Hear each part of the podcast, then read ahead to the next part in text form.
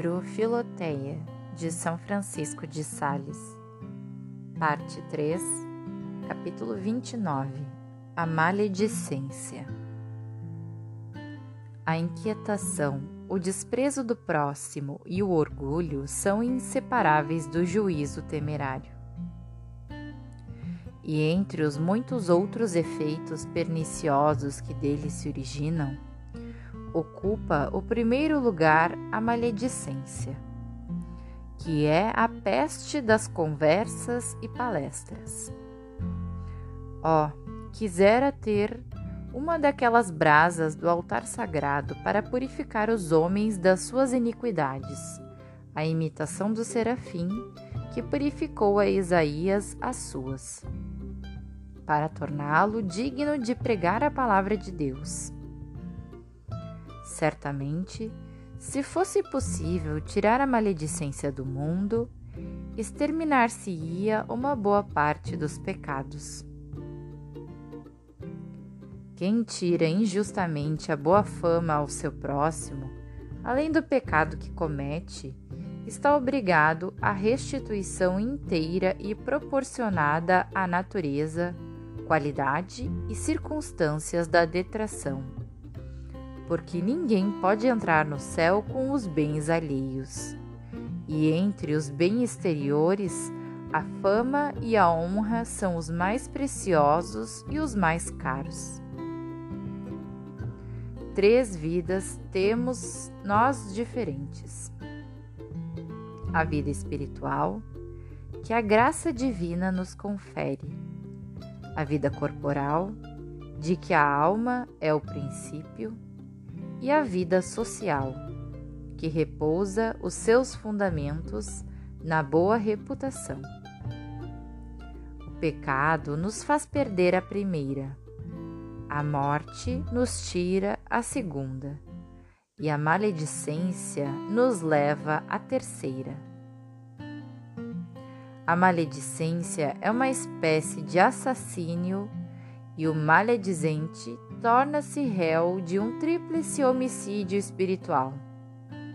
O primeiro e o segundo com respeito à sua alma e à alma da pessoa com quem se fala. E o terceiro com respeito à pessoa de quem se deturpa o bom nome. São Bernardo diz, por isso, que os que cometem a maledicência e os que a escutam têm o demônio no corpo aqueles na língua e estes no ouvido. E Davi, falando dos maledizentes, diz: Aguçaram as suas línguas como a de serpentes, querendo significar que a semelhança da língua da serpente, que, como observa Aristóteles, tem duas pontas, sendo ofendida no meio, também a língua do maldizente fere e envenena de uma só vez o coração daquele com quem está falando e a reputação daquele sobre quem conversa. Peço-te encarecidamente, Filoteia, que nunca fales mal de ninguém, nem direta, nem indiretamente.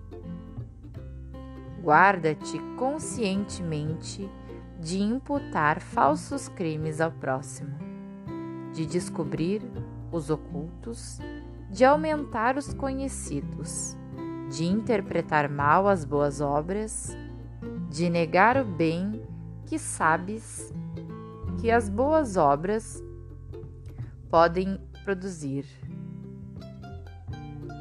de interpretar mal alguém ou atenuá-lo, na verdade, por tuas palavras. Tudo isso ofende muito a Deus. Maxime o que encerra alguma mentira. Contendo, então, sempre dois pecados: o de mentir e o de prejudicar o próximo.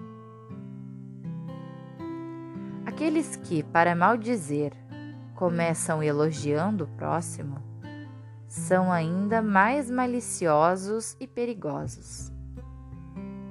Protesto, dizem eles, que estimo muito a Fulano, que aliás é um homem de bem. Mas a dizer a verdade, não teve razão em fazer isso e aquilo. Aquela moça é muito boa e virtuosa, mas deixou-se enganar. Não está vendo o ardil?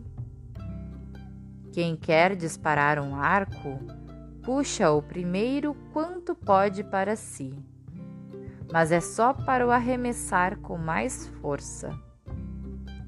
Assim parece que o maldizente primeiro retira uma detração que já tinha na língua, mas falo somente para que, arrojando-a depois como uma flecha, com maior malícia, penetre mais profundamente nos corações. A maledicência final, proferida à guisa de gracejo, é a mais cruel de todas. Tanto assim que se pode comparar a sua crueldade com a da cicuta, que, não sendo em si um veneno muito forte e até fácil de ser preservado, se torna irremediável se se mistura com vinho. Deste modo, uma maledicência que por si não conseguiria outra coisa se não entrar por um ouvido e sair pelo outro, muito impressiona o espírito apresentando-se de um modo sutil e jocoso. É isso que Davi nos quer dizer naquelas palavras. Eles têm o veneno de víbora em seus lábios. Com efeito, a víbora faz a sua mordedura quase imperceptível e causa uma sensação agradável, a qual, porém, dilatando o coração e as entranhas, faz o veneno penetrar tão profundamente que não há mais cura. Nunca digas, Fulano é um bêbado, embora o tenhas visto embriagado. Nem o chames adúltero por tê-lo visto neste pecado. Nem digas que é incestuoso por tê-lo encontrado nesta desgraça. Porque uma só ação não dá nome à coisa. O sol parou uma vez em favor de Josué e obscureceu-se também na morte vitoriosa de Nosso Senhor. Mas ninguém vai dizer que o sol é imóvel ou escuro. Noé embriagou-se uma vez e Ló outra. E este, além disso, cometeu grande incesto. E contudo não foram ébrios, nem o último, nem incestuoso o primeiro. E São Pedro não foi sanguinário por ter derramado sangue uma vez, nem blasfemo por ter uma vez blasfemado. Para tomar o nome de uma virtude ou de um vício, é preciso ter progresso e hábito neles. Falsidade, pois, dizer que um homem é colérico ou ladrão por tê-lo visto irar-se ou roubar uma vez. Ainda que o homem tenha sido viciado muito tempo, corremos risco de mentir se o chamarmos de viciado. Simão, o leproso, taxava a Madalena de pecadora porque ela o tinha sido antes. Mas ele mentia, pois ela já não o era. Penitente e contrita, o próprio Nosso Senhor tomou sua defesa. O louco do fariseu tinha o publicano na conta de grande pecador, porventura na conta de injusto, adúltero e ladrão. Enganava-se, porém, redondamente, porque naquele mesmo instante o publicano tinha sido justificado. Ah, se, pois, a bondade de Deus é tão grande que um só momento basta para obter e receber a graça, que certeza podemos ter que um homem ontem pecador ainda o seja hoje, o dia passado não deve julgar o dia presente. É só o último dia que julga todos os demais. Nunca podemos, pois, dizer que um homem é mau sem perigo de mentir. O máximo que podemos dizer, se for necessário, é que cometeu tal e tal ação má ou que tem levado uma vida má no, no passado, ou que procede mal no presente. Mas não se pode tirar alguma consequência de ontem para hoje, e nem de hoje para ontem, e muito menos para amanhã. Esta delicadeza de consciência devemos unir à prudência, que é necessária para precavermos-nos de outro extremo em que caem aqueles que, para evitar a maledicência, se põem a louvar o vício. Se uma pessoa tem o costume de falar mal do próximo, não digas logo para esculpá-la que é leal, franca e sincera. Se uma outra é manifestamente vaidosa, não vás dizer que tem um coração nobre e maneiras delicadas. Não chames as familiaridades perigosas de simplicidade e naturalidade de uma alma inocente. Não denomines a desobediência zelo, arrogância generosidade, a sensualidade amizade. Não, Filoteia para fugir à maledicência, não devemos favorecer os outros vícios, nem os lisonjear, nem os estimular. Mas deve-se dizer franca e livremente que um vício é um vício e repreender o que é repreensível. Fazendo isto, sem dúvida, daremos glórias a Deus contanto que observemos as condições seguintes. Em primeiro lugar, só se devem repreender os vícios do próximo se disso provier alguma utilidade para aquele de quem se fala ou para aqueles com quem se fala. Refere-se, por exemplo, em presença de jovens que tais e tais pessoas vivem numa familiaridade perigosa e indiscreta, que certo jovem é muito dissoluto em palavras ou em outros modos contrários ao pudor. Pois bem, se não repreendo francamente este modo de vida, se o quero desculpar, aquelas almas frágeis dos meus ouvintes tomarão ensejo para fazer o mesmo. É, pois, muito útil que repreenda imediatamente o que se disse, a não ser que o deixe para fazer numa outra ocasião mais propícia, em que sofra menos a reputação das pessoas mencionadas.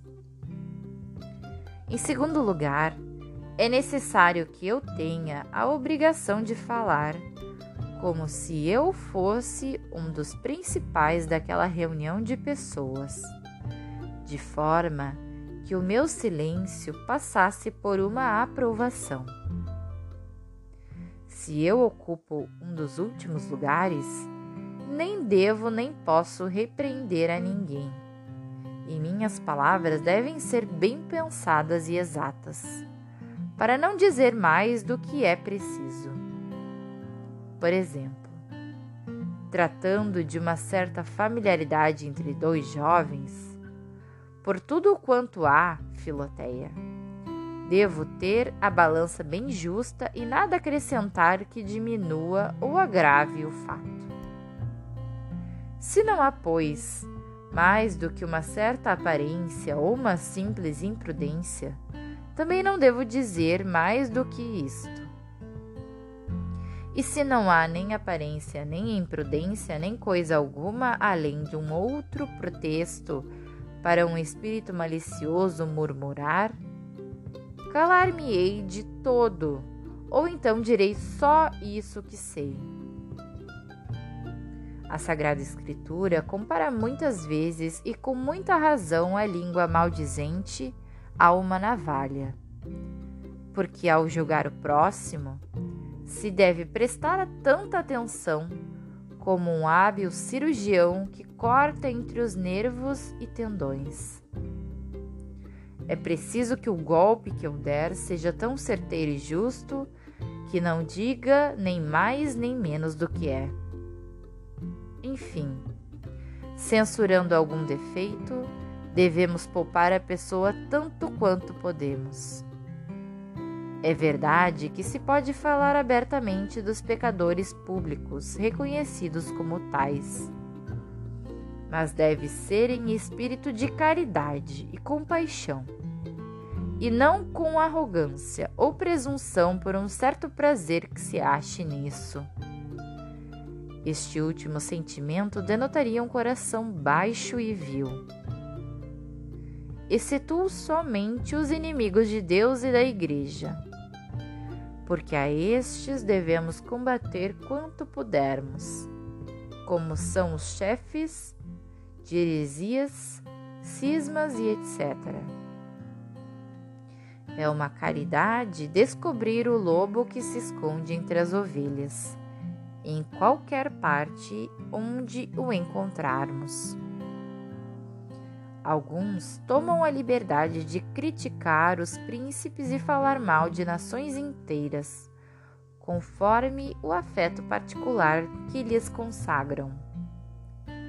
Não incidas nesta falta, Filoteia, que além de ser uma ofensa a Deus, poderia causar mil gêneros de desgostos ouvindo falar mal do próximo, procura por logo em dúvida o que se diz, se o podes fazer justamente.